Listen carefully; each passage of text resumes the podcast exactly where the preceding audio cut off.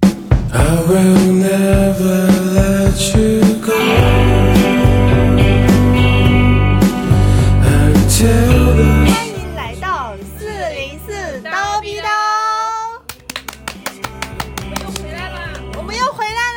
了。喂，为什么？这是个好问题。上次不是说这是最上一期不是最后一期吗？因为我们又又 又又又又，风控了， 对我们又封了。这已经是被封的第几天？第五、第四、第四天了吧？第五天了，第五天，第五天，还有明天、后天，如果顺利的话呢，我们就可以顺利出关，然后我们就回归自由。对，不顺利的话就会有新一期。刚刚张晶还来问我有没有提纲， 我们今天没有提纲，纯 free talk，没有什么。我们哪一期不是 free talk？之前有几期你还是列了提纲，哦，对，之前我还很认真的对写过大纲，然后做过小主持人，是不是？这次也没有。但我觉得就是嗯现现场先来想一想吧，嗯，就先讲一下我们最近这段时间。哎，我们要不然讲，其实我们从上一期讲那个上一期的时候，其实是呃回归自由的将近一周时间，嗯是吧？嗯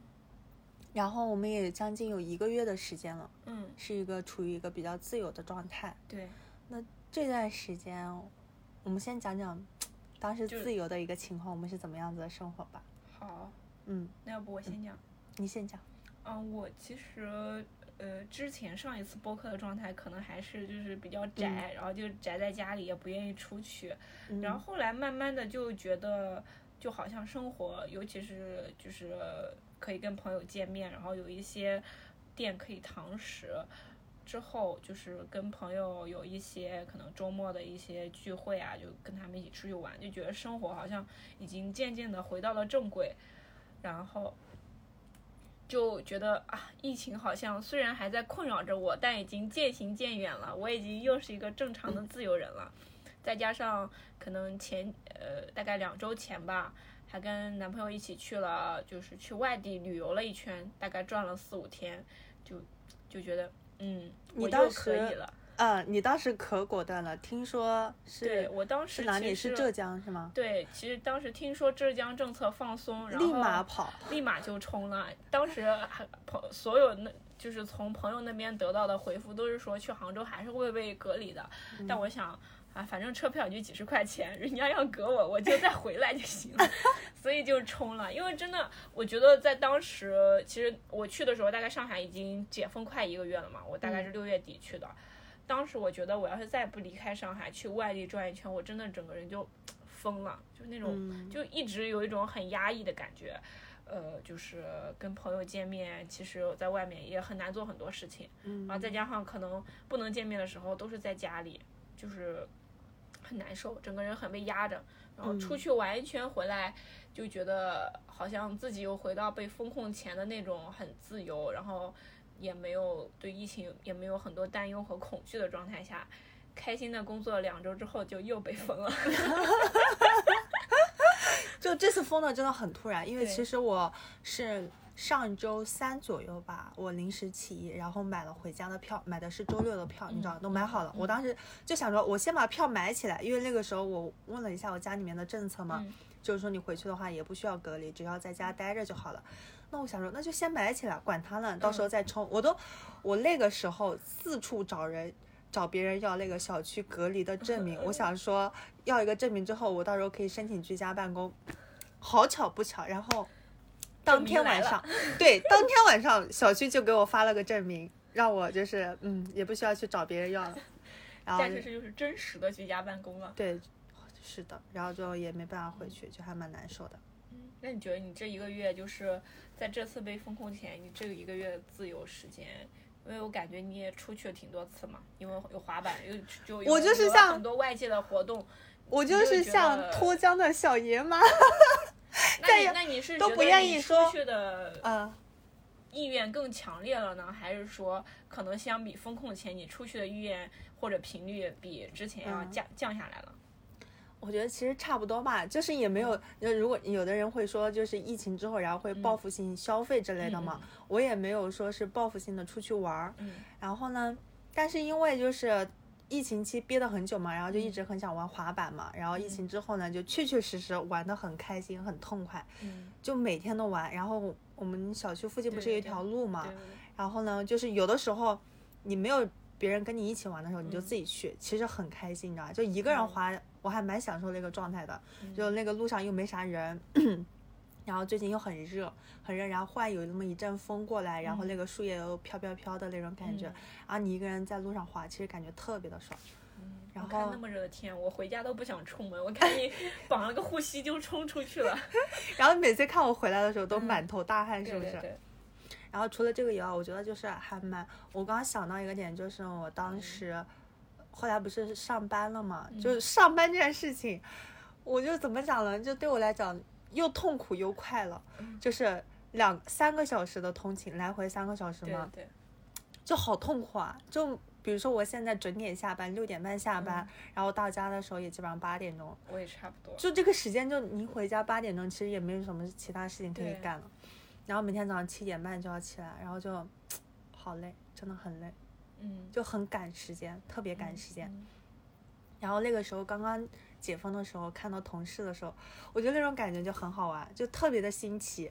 就是啊，哦，我是的，我记得我第一天的时候还蛮新奇的，我觉得嗯看到他们的时候就很亲切，嗯就看到任何一个自己比较熟的人都特别亲切，就很像你放了两个月的暑假，然后呢，你开学第一天看到你同学的那种感觉。嗯而且而且我当时有好几个同事，他们都瘦了特别多，就肉眼可可见的。这疫情期在家，怕不是有疯狂的跟刘畊宏一起练，瘦了至少有二十斤，我觉 得哇。，这么多，啊对，真的就是整个两人个都月瘦了瘦了一圈，你知道吗哇我领导也是，哇，那个整个人都那你变岂不是格格不入？ 什么叫格格不入？ 只有你维持现状。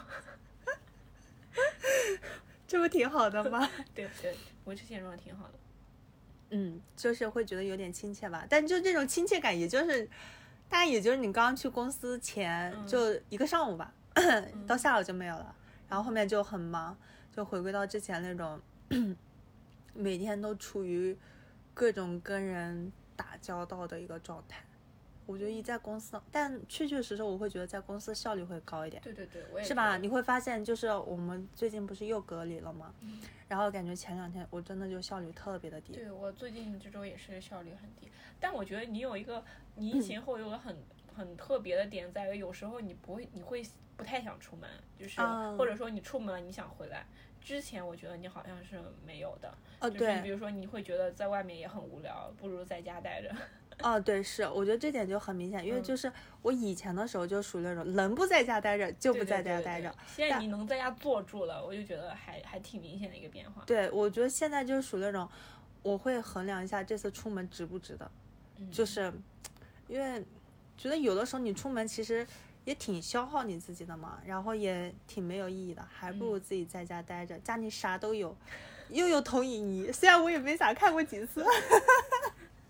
然后然后又什么东西都有，然后又很舒服，其实待着也挺舒服的，就也没必要在外面折腾一趟的话，一个下午时间就浪费了。对对对，但玩滑板真的好开心，嗯，看出来了。哦，真的我太开心了，我觉得，啊，你快点跟我一起玩嘛，就很开心。然后又认识了一波新的小伙伴，嗯然后我觉得，就是那昨今天上午的时候，我不是跟你讨论说关于冥想的事情嘛？就我以前把冥想的作用只仅仅只当做于助眠嘛，嗯，然后你后来有跟我讲到一个点，就忽然让我有种茅塞顿开的感觉，就是专注。就对这个专注的话呢，不仅仅只是像我之前理解的说，只关注身体、身体的感受啊，还有呼吸，嗯其实是你在做任何事情的时候都要都要专注嘛。对，我后来就发现说，哎，那我最近什么时候会有这种感觉呢？就是有一次我滑板的时候，就是那个时候就是我自己一个人，嗯呃，也是一个集体活动，但大家很多人都在聊天嘛，然后我自己一个人，因为那个时候比较社恐，我就自己一个人在那边滑，嗯然后就一直滑，一直滑，一直练习一个动作，然后就那种你会肉眼看见可见的你自己。这个动作比你上一个动作又有一点点进步，嗯然后你看到自己进步的时候呢，你就想要做得更好，然后就一直练，一直练。那个时候就很开心，就沉浸在这件事情当中哦嗯其。其实之前我之前看到有个说法，你这种就类似嗯于就是很深度的专注嘛，有点像心流状态嘛。这也没有到那么那个对，程但度是，但我是觉这得种有状的。态的。呃它的基础就在于，一个是这个东西是对你来说是需要进一步学习的，另一嗯方面是你确实能在每一次每一次中能有一些进步，你自己能感受得到。对，其实你刚刚说的这个场景，这两点都有，所以你是很嗯容易就是进入到那个状态，然后那个状态会让你觉得很舒服，你对，当下以及后面回想起来都会觉得很舒服。所以我决定最近再练滑板，不是，我觉得最近好好学对冥想再了解一下，然后感觉嗯就你那天跟我讲了之后呢，我就有意识的在接，就是后来的时候嗯做一些事情的时候，我就嗯会，因为我其实注意力不是很好嘛，就会很容易分散我也心。是。然后我现在就是，比如说不管是看书啊，或者嗯是运动啊什么的，我就尝试让自己，呃，尽量，比如说看书，我会定嗯定个三个三十分钟，三十分钟内我的手机是没办法动的，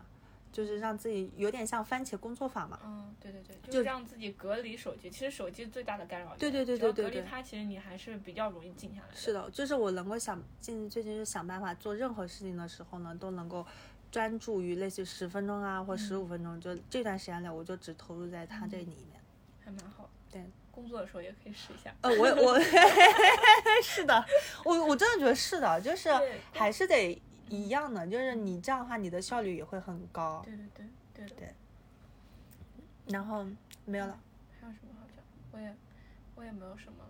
哦，但但我就呃前段时间看到我很喜欢的博主，他就讲风控后的感受嘛，我觉得他嗯中间有一段说的，我觉得还跟我当时以及的状态还蛮符合的吧。就是呃那个博主就说，其实呃当你风控两个月之后，你出去的嗯第一天，你没有任何的不适感或者不熟悉的感觉嘛，你当时嗯在那个街道，你就觉得我好像一直都在这儿。嗯，这不是然后跟我们一样的对感对觉吗？他他的说法就是说，你就像你从风控中出来，就像鱼儿重新回到水里，他会觉得自己一直，直在水里，从来没出去过。啊嗯然后我其实就一直就是风控结束之后，我就一直有这种感觉，嗯就好像什么对也没变。是。对，不过话讲回来，我想起一件事情，嗯我们既然录到现在都没有。说明一件事情，就是我们这期播客少了个人。啊，对对对对对， 听到听到听到现在的幸运观众，一定会发现我们只有两个人录。你听我讲啊，就是幸运观众很有可能就是梅梅一个人，然后他到这个时候才听到说介绍他，然后他这次没来。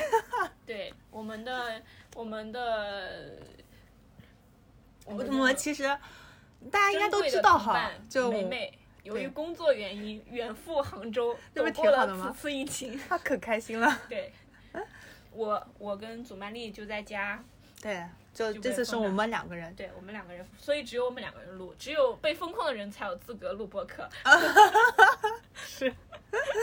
我刚刚是怎么感觉？就忽然感觉两个人讲话好像对更更顺畅一点。因为不用担心抢话的问题，啊会好一点。对对对对对，就还是两嗯。看来录播课最适合是两个人啊，这样会不会录得 更久？有 有有可能。好，我们就是咔，收闲聊环节咔，好，我们进入下一个环节。读书 分享。我们我们的播客就只有闲聊跟读书分享。 但我最近由于风控，还是看了点书的。我也是，我觉得我最近看书还算对，挺多呃最近的。又又开始，就是我觉得看书是一阵儿一阵儿的，它不是、嗯对我来说不是一个持续的事情，我就突然就可能最近一两周就是看书还蛮多的，可能前一两周甚至一页书都没看，就我觉得还是挺就波动还挺大的。会不会觉得自己一，比如说一段时间不看书，就会有一种罪恶感，就有觉得自己嗯我那知道种我知道你的那种。会有一点点吧，但是我觉得看书这件事情，一方面可能是你的习惯啊，就是你可能觉得嗯睡前啊或者每天看点书会比较好。另一方面，我觉得看书它其实也是一个，就是是一个让你开心的事情嘛。嗯如果你反而是强迫自己，就是在你不太想看的时候去看，啊或者说这本书你不是很想看，只是别人推荐啊什么的，你强迫自己去看，我觉得也没有没有太大必要。嗯，能看到都是缘分，看不到就说明没有缘分，哎，好有哲理啊！不用不用惋惜。看 书和看人是一样的道理啊。对呀、就我觉得，因为我、嗯我我我最近今天要分享这本书里面，其实他也讲了，其实你跟嗯书的缘分最浓的时候是在他嗯就是他到你手上的第一瞬间，你、啊你，所以他其实是不太建议你买很多书的，就你买很多书之后呢。你可能就你当时买的时候想看，然后可能过一段时间你就不想看了，嗯就会导致你可能就是你买了也白买，你以后也不太想看。嗯所以他可能建议就是说你看完一本再买一本，啊，但不适合我们经常经我常觉得风控的我们。我觉得不是好，就是我我我现在更多是属于我刷什么东西，然后有个人啊有一本对书，然后吸引到我了，我觉得就立马买掉，要不然的话我很有都可会能忘掉。对就会错过它。对对对，嗯，然后你今天你看的书是啥？我今天要分享的书，我先啊，我今天要分享的书是。呃，其实跟我最近的生活有很大的关系，就叫《嗯怦然心动的人生整理魔法》，是一个呃日本的，呃很很很出名的整理大师，日本近人藤都会近，藤麻里惠，对，嗯日本人都很会整理，是对的对对，然后写的。其实这本书，呃，我一开始买它是因为，就像你刚刚说，你看到感兴趣书就会买嘛。嗯然后我是看到一个博主，他说他买书的标准是，如果他记有一本，如果一本书在他的视线里被人推荐过两次，他就会买。啊，就是就是，就比如说你今天刷听播客，听到这个人推这本书，嗯然后你可能再过两天刷推文，又刷到这本书，嗯他在这种情况下就会买。然后我就觉得这个标准也不错，也挺不错的，嗯是吧？就不会，我就是比较简单，也比较容易实施。嗯然后我就，然后这本书基基本上就是在这个原则下被选出来的，就是我大概从几个不同的博主那里都，呃，他们都同时，也不能说同时，就先后不会隔很很长一段时间推的这本书，嗯所以我就买了。它基本上，呃，是讲的是，就是它这个讲的是整理魔法嘛，那我来看一下张晶的柜子，现场看一下他的整理魔 法，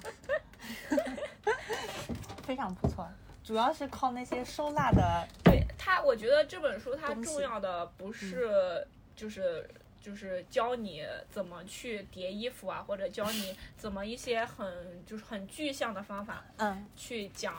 就是你要你要买什么 size 的柜子，要把衣服叠成什么样，这样能在衣柜里装最多。这种，它嗯其实重要的是它书里面它传达的一个理念，其实就在它的题目里面就有写了，它就写怦然心动的人生整理魔法嘛。然后嗯其实意思就是说，呃，他倡导的就是你，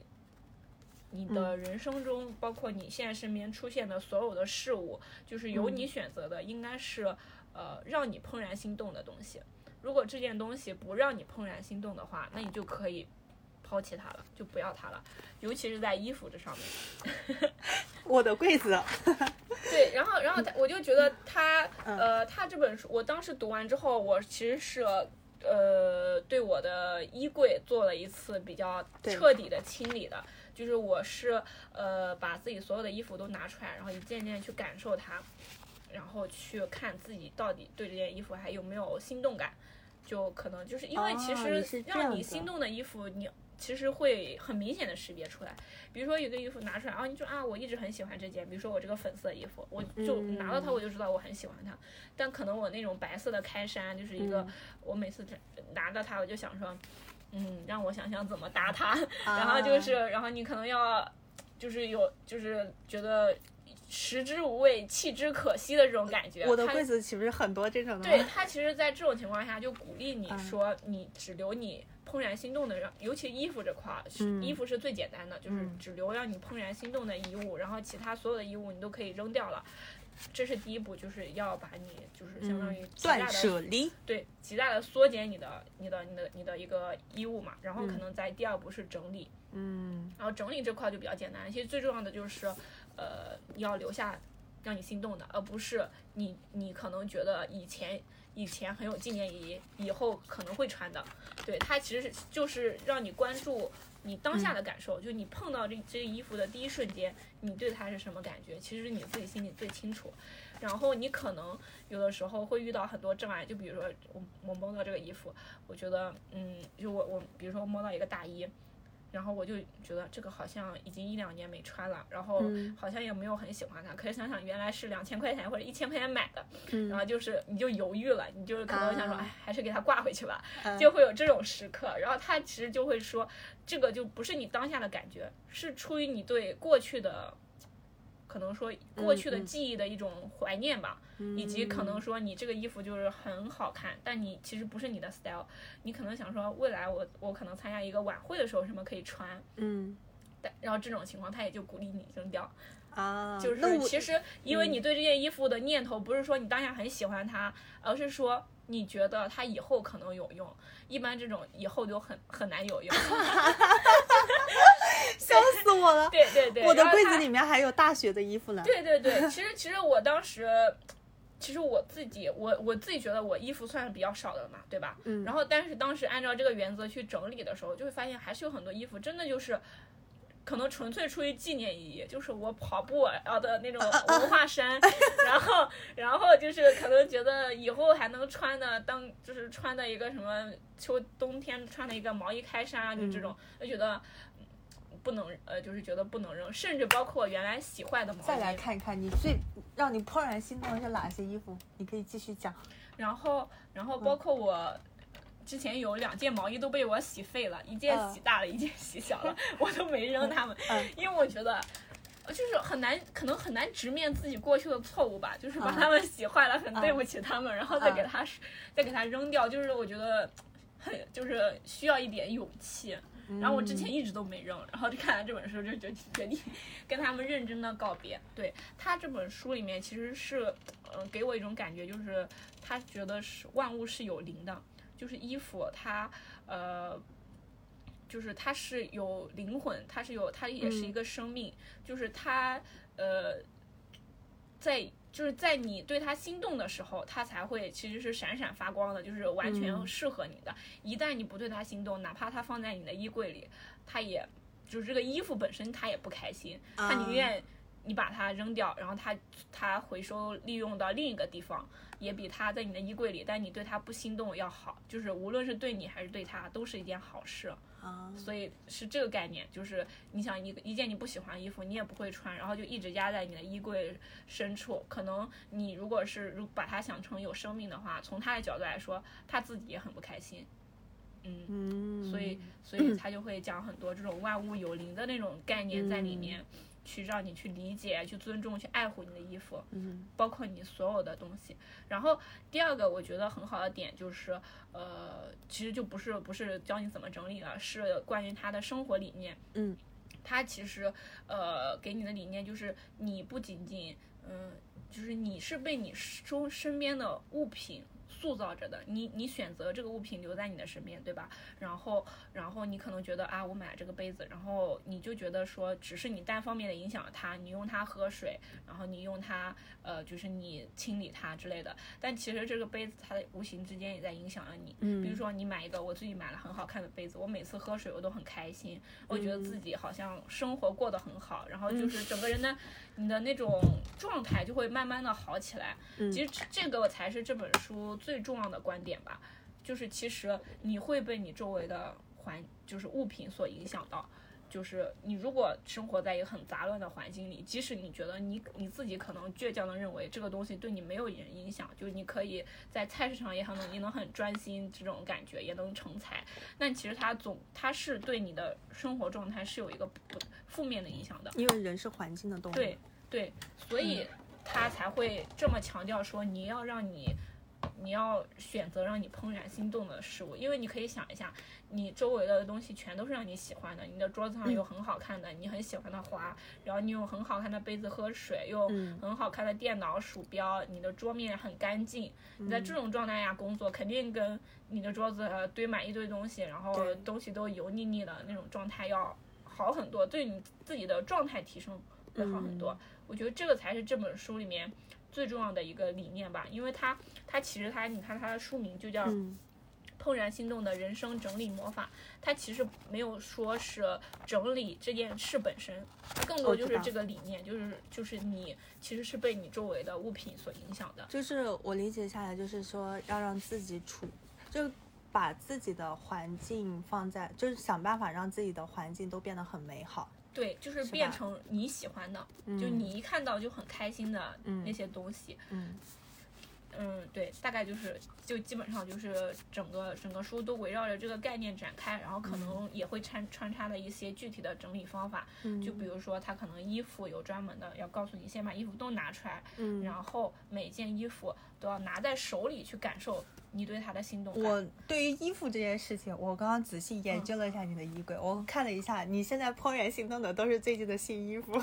哎，没有啊，也有很多旧的，我下面有很多旧的，因为那些新的嗯是挂起来了。嗯，反正我看了十件有九件都是新衣服。人是会， 那没人办 啊，法，就是怦然心动的永远是新的。那没办法，那确实，那就是每一段时间可能个人的品味会变，但它其实很好的一个点嗯是在于，它你比如说这件衣服你不喜欢了，对吧？你可能觉得你对它没有轻重感，你要扔掉它，然后它就会让你先把它拿在手里感、嗯感受它，然后对它说感谢谢，就谢谢你过去带给我的那种快乐和美好，因为嗯你其实。既既然你有了这件衣服，那它肯定是在某一瞬间给了你心动感，你才会获取它，对吧？或者说与它相关联的事件让你有心动感，所以能来到身边都是那种像缘分，嗯就是就是是那么多衣服，你怎么就选中它带到你的衣柜里，并且还嗯穿了它？嗯所以你其实要感谢它，感谢它之后再给它妥善的处置，不管回收啊或者扔掉都好。嗯，对我觉得就是还挺好的一个步骤一个点。嗯，就是断舍离这个对，断舍这个方式也很的，也很也很重要。对就其实不仅仅说你断舍离就是不喜欢，然后粗暴的把它扔掉，其实是要、 感谢它，就是嗯呃，也感谢，就是你可能拿到它，也能想到当时的那个心动感，即使现在不心动了，可能过去某一个时刻，确实穿上它的那一瞬间是很心动的。对，嗯，就我怎么讲呢？就你刚刚讲在嗯衣服这件事情上，我就好像没办法做到，因为嗯因为我对我的旧衣服，尤其是那种嗯我穿了很久的衣服，我就会很有感情。嗯，而且是因为是怎么讲呢？就是比如说，我现在偶尔还会穿一些我以前大学的时候的衣服嘛。嗯然后我每次穿它的时候，就可能我一年就只穿它一次啊，嗯但一穿的时候就会有，就会让我有一些新鲜感吧。就一嗯方面又有新鲜感，然后另一方面呢又有那个，就那件衣服当时就是，啊我觉得它的美好还一直存在，你知道吧？那那我觉得我倒你也对没有这件到衣服，那那你那我觉得你对这件衣服其实是有心动感的，嗯，啊就是。那不然后能我叫又没有对心动感，然后不我是对说你不会穿的衣服就没有心动感，嗯，就比如说，就比如说你有很多摆件，你可能也只是永远只是看着它，但嗯你哪怕看着它，你也有心动感，对吧？所以它观点不在于你要你是不是未来要穿它，嗯而是你当下看着它的时候，你会不会有心动感？可能有些衣服你确实不会有心动感了，但嗯有些就是像你刚刚讲大学衣服，那还是有的，那你当然可以留下它了。对啊，而且我对很多衣服，服就是，可但能你我理一当下时肯定 肯定还是有很肯定还多是扔的，可以可以可以让他们回到下一个，就是可以让 Let It Go 的给衣服。新给新成员一些空间是吗？对对对对对。 嗯其实就就这本书真的就是我看了之后，而且这本书你不觉得跟我们呃可能疫情后我们自己啊家里不对是也对装了对对窗帘嘛，然后环境也都变得更好了。 我觉得其是实的，其实我觉得结合那个环境读这本书更会有更感觉，对，会更有共对鸣吧对。，因为因为我觉得很妙的一个点是，虽然你是被你周围的环境影响着的，对吧？嗯就是被就是被美好的、心动的事物包围，你的整个人状态都会向上。嗯但其实你是可以选择他们的，尤其是我们现在其实有对，大嗯是有很多能力决定我们周围的大部分的事物，嗯所以其实就是一个很好的点，去让自己的状态处处于一个向向上的状态。对我觉得这个才是，就是你看完这本书里面从能从里面获得的东西吧。就比如说我可能原来看到一个不顺眼的东西，我想哎就这么用着吧，就我的杯子啊么什么将就的，哎吧嗯就用吧，反正也能喝嘛，就没必要换 它。然后可能现在你就会觉得，就是觉得我为什么要将就自己用一过个，得越来越就是我精用致它我也不开心。那嗯如果我把它想成一个东西的话，他觉得我对不喜欢它，那他肯定也不开心，对吧？我们为什么要这么互相折磨呢？ 对吧？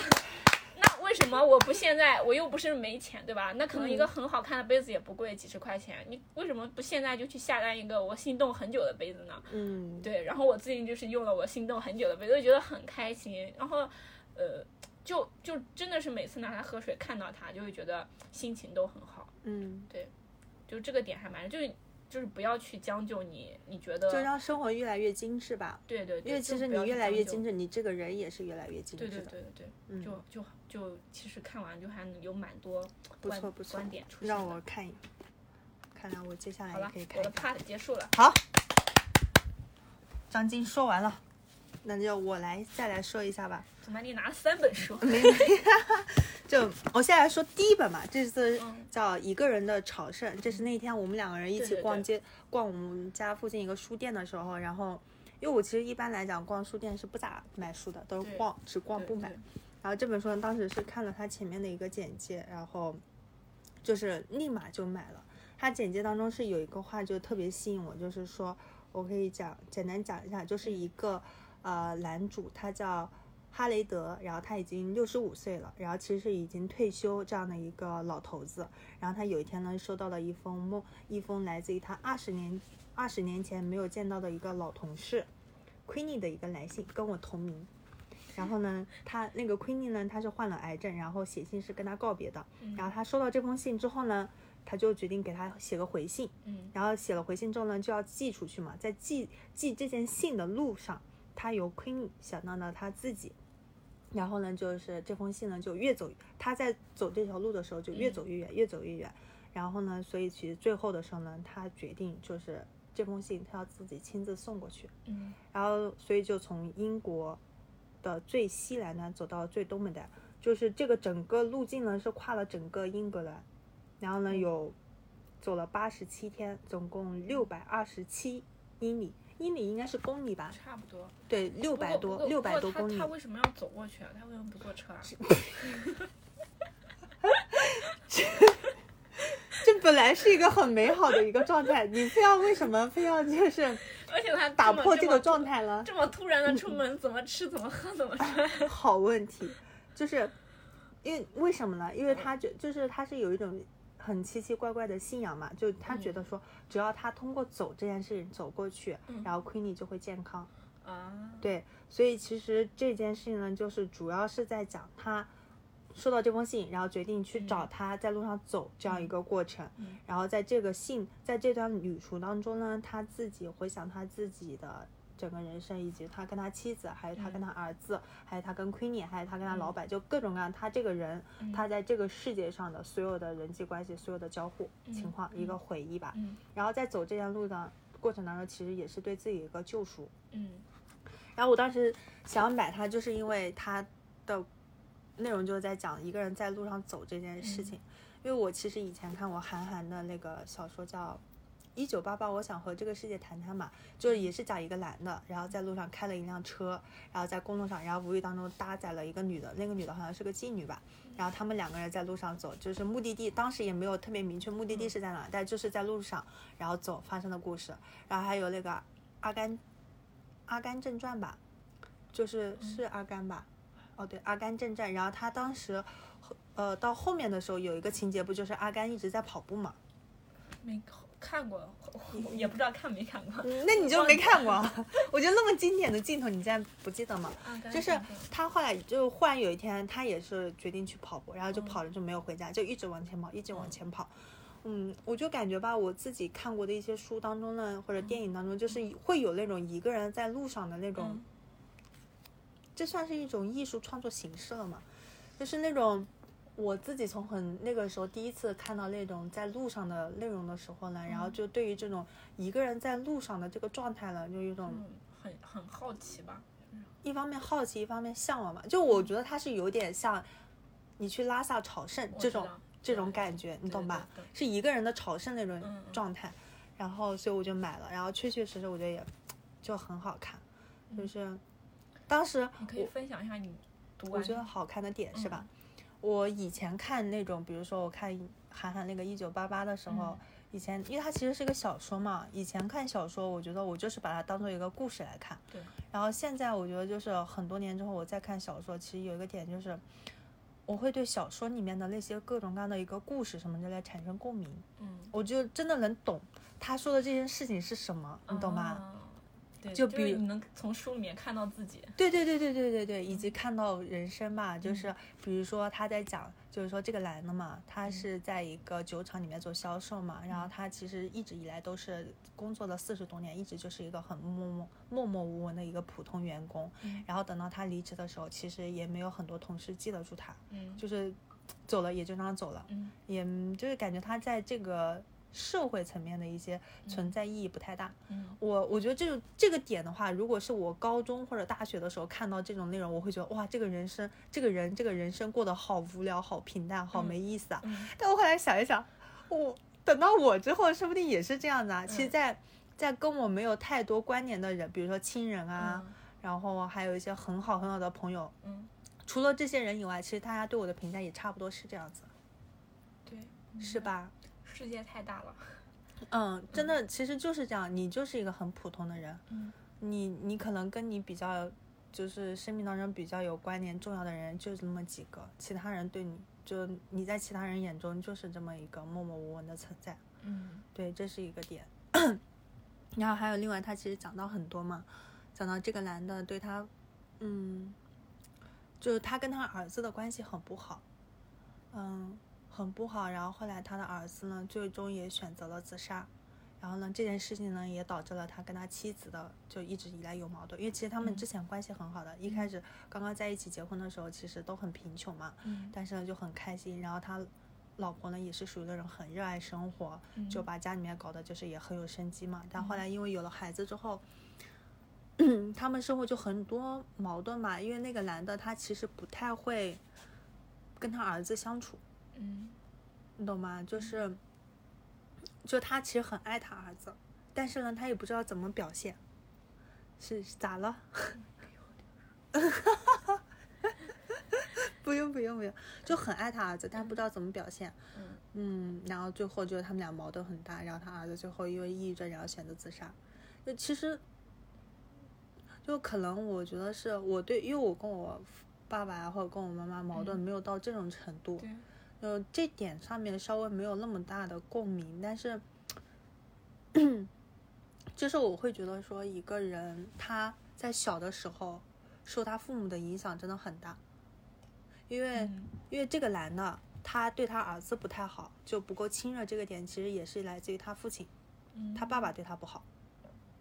然后就其实就会导致他在自己做父亲这件事情上就非常的害怕，嗯就可能他也不知道怎么去对他好，嗯，对对对，所以我就会，就这件事情就会更加害怕养孩子。 我真的好害怕养孩子。谁不是呢？ 我们那天还讨论到说生二胎，真的想不通那些生二胎的人到底是怎么想的。一个都不不敢，嗯对啊，我觉得就是我做不到。我觉得我是一个很自私的人。嗯我我觉得真嗯的，对呀，太难了，我感觉我这个人来到这一个辈子，我自己都还没有好好过自己完都我。没整明白呢，哦，我都没整明白怎么人生的有勇意气义。去教别人，对对对，怎么自己都没好好过，这人生应该怎么过，就要再交付另外一个人，实在太难了。对，也差不多就是这样吧。也嗯那然后就结局还挺好的，就是他通过走这段路，然后呢，最后他也，呃，治好了那个人的癌症没，有没有没有没有没有没有这个点没有，就是嗯还是比较现实的。他其实最后看到他了嗯，然后就确确实实他当时是得了癌症嘛，然后嗯整个人就躺在床上。我其实看到那段还蛮感触的，因为就就是嗯，他整个状态就是他已经不像是个人的样子了，你知道吧？嗯因为被癌症搞得就整个半张脸吧，好像都长了一个很大的瘤，嗯就感觉看起来好像整人有两个脸一样，嗯两个头这种感觉，然后也完全认不出来人，就是讲出来话也只是啊啊啊这样子嘛。嗯就整个讲这一段的时候，其实讲的很现实，嗯对就特别现实，所以其实我我现在是特别害怕看那些关于生死方面的一些对描写内容的，因为我因为我也经历过一些亲人的嗯离开嘛，所以我很很害怕。对对对，这对个话题就太沉重了，对， 反正就会，就是你看到后面的话，你会更加爱惜生命嘛。嗯，对，可以下一本，好，要再讲两本历史，对，就是我最近看到一个特别好看，我觉得真的很好看的一本历史书，然后就是《叫什么？西朝与新朝》，我真的强烈推荐你看。他这本呢是蒋梦麟，是北大的一个校长写的，北大的嗯、历任最长时间的一个校长写的。然后这本书呢是这个校长呢，他是在他的整个时间是讲一九一八四二年到一九四二年一九四二年左右，就是嗯、呃鸦片战争到嗯到那个第二次世界大战这段时间，然后整个中国的一个变化，以及因为他其实也在前面一段时间是在讲他自己，嗯讲他自己这个人，呃，一个人生的一个成长过程。小时候是在一个，嗯、浙江的一个地主家，就是乡下的一个地主家里面生活，其实家境也算比较优越。然后后来怎么样，一步步也是参加过中国古代的那种，嗯、考试，那个科举，对科举考试，然后还中过秀才这些。我嗯，他很厉害的。然后后来的时候呢，没有选择进那个，就是进朝政，然后后来选有机会，然后出国了，嗯出国，然后就是在国外生活，然后后来又回来，然后嗯就是一步一步的，然后又做了北大的校长，然后也还做过那个中国那个，呃，一开始的土地改革，就做过很多事情嘛。是中国，我觉得还算是比较。就近代史当中一个很重要的一个人物吧，嗯对，就讲他，就是他这本书呢，就是把他自己的个人生活，跟那个时代的变化，还有那个整个当时的一些各方面吧，就政治方面，嗯还有一些文化方面的变革都讲到了。然后呢，讲的呢又不会说，就是因为又他他又在讲到他自己，嗯所以呢你会觉得更加的亲切一点。嗯，就是见就是以小见大的那种感觉，嗯对对一个对对人对的生经历贯穿了嗯时代的那种，对，而且因为他就是你，首先当时你一开始先看他自己的个人生活的时候呢，嗯你就会知道，哦，原来那个时候时代的就民国初期的那些人，嗯大概的生活状态是啊什么样子，嗯大家乡下人，然后对于呃，其实那个时候就会有国外的一些什么火柴啊这些嗯洋货，然后进到这乡下嘛，然后大家都是会很新奇啊，还有什么那种电灯泡之类的，嗯就是这样的一，就是其实，在那个时候就已经逐渐的，大家在嗯接受外国的一些舶来品，以及说是，嗯，不仅是东西吧，其实文化也是一样的。然后到后面的时候，其实就是有那个，那个英国的一个入侵，因为那个鸦片战争不是英国那边嘛，然后还有后来的日本，日本的那个甲午战争，这些就这些情况对中国的一些影响吧。而且，嗯，我觉得当时看下来还有一个点比较感触的就是，那个时代其实是比较黑暗的。然后在那个黑暗的时代呢，其实文化方面呢也是在勃起。其实文化还有工业这这两个方面都是一在在大力发展嘛。嗯就你会觉得是一个，嗯，那个时候大家就全中国人民都一致觉得，都比较一致认同说，之前中国两千年的封建文化是这个是不要了，大家都要推翻这个封建帝制，然后呢，想要开始新的生活。但是你这个新的生活到底是什么样子，其实也是没有一个非常系统的一个方向，对方向和发展，然后再加上那个时候列强的入侵嘛，其嗯实你你虽然说你想要好好的生活，好好的发展，嗯但是其实是不太能做到的，嗯，你会所以就是我会觉得是在一个很野蛮、很野生的一个状态下，然嗯后努力的像一棵树一样嘛，嗯就是在也没有很多阳光的情况下，然后在想要努力的往上生长的一个状态。嗯嗯，然后再加上，其实它里面有一些内容讲的，就是有讲到一些，它其实对抗日战争没有讲很多，但后来有讲到那个北洋军阀那一段的时候，我不知道你对北洋军阀了不了解？你说了我就想起来了，北洋北洋军阀就是那个时候洋务运动，嗯然后后来的时候不最最开始就是中国有两次工业革命，第一次工业革命是洋务运动，洋务运动开始，然后到第二次工业革命是，呃，相当于是辛亥革命之后，嗯然后第二次工业革命，第二次工业革命呢就是属于是民民间自发组织的一个整个一个大的一个那个工业革命嘛，那就是呃北洋军阀呢就是第一次那个工业革命，就是那个北洋军阀遗留下来的那些人，在那样一个动乱的情况、动乱的一个时代，然后他们在。因为那个时候其实大家都不相信整个什么政，就是中央集权这个东西就根本不管用了，就基本上是属于啊、呃整个民间啊都是自发的一个生长的一个状态，然后不管是工业啊，还有文化都是这样子。然后那些军阀呢，也是每个各个地方，然后自立为王，差不多是这样。嗯他们其实很坏的，就特别的坏。我当时看到那段时候，我觉得真的是，就是，呃，他们会想办法，就是招募一些汉壮丁啊什么之类的，让他们过来就是从军当当兵嘛，当兵人嘛。然后呢，就会想办法，就是不是，就那些人在路上的时候，他往往都是，啊、已经很渴了呀。或者一有一些风寒啊什么的，根本走不动路，但其实是根本都不会给他们水喝的，就是脖子上也会搞个镣铐啊什么之类的。哎让人家当兵搞镣铐。对啊，就是因为是要从一个地方运到另外一个地嗯方，然后到那样子嘛。就是因为好像是因为那个段时间，然后负责这件、负责招兵的那个军官呢，他贪污很厉害，嗯，然后不愿意给那些呃军人，就是那些士兵啊，就招募过来的士兵一些什么经费什么之类的嘛，嗯就很多人是在路上饿死了，然后饿死的情况其实就是就在路边，然后连埋都不埋，然后天哪然后就是我看到当时有一段就是说野狗什么之类的就，天哪！对，就是看哦到那段时候其实很人间难受，惨剧啊对，对对，就真的很惨，其实很惨很惨很惨。嗯然后还有一点就是你会讲到，其实那一段时间大家基本上都是在学习一些西方，尤其是美国那边的一些政策吧。嗯嗯，就我我感觉我的文化底蕴还是讲的不就不够不够好，就没办法跟大家讲嗯很多，就是说，嗯，我理解为其实那个时候呢，就是欧美啊。其实也算是对中国比较有帮助吧，就是其实，在一些比如说土地改革，嗯还有那些就是当时日本的那个入侵，嗯在什么七七事变还有九一八事变的时候入侵中国的时候，他们都还是有过一些支援的，尤其在什么政，呃，那个我觉得比较大的是土地改革吧，因为其实当时一个比较大，我我后来才知道，其实土地改革很难的，就是你你你你改革，你动的都是地主的地，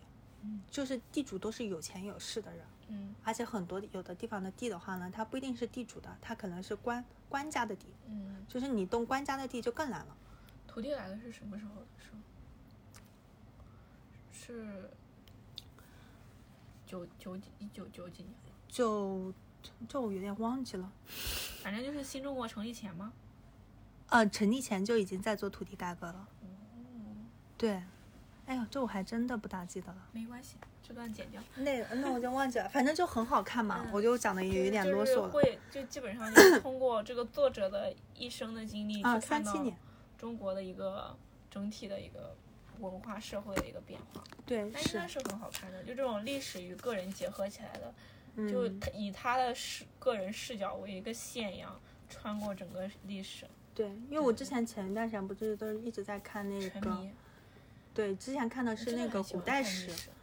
对古代史，但是最近有点喜欢看近代我之史。前有有段时间不去看那个明朝那些事儿，嗯然后看对完啊明朝那些事儿就看《大明王朝一五六六》，啊，然后想再看几本，后来觉得我的天，一个历史就是你真的历史很难，你一个朝代看了看几十本可能都不够，对，是因不为够实的。在是那个朝代实在是太丰富了，它嗯，细节有那么多，对呀、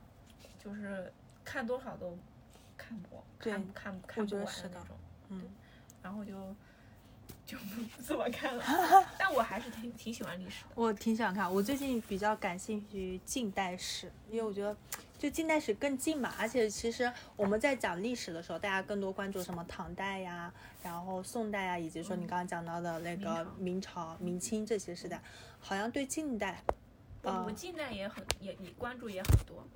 近代嗯关注也很多的，我之前也有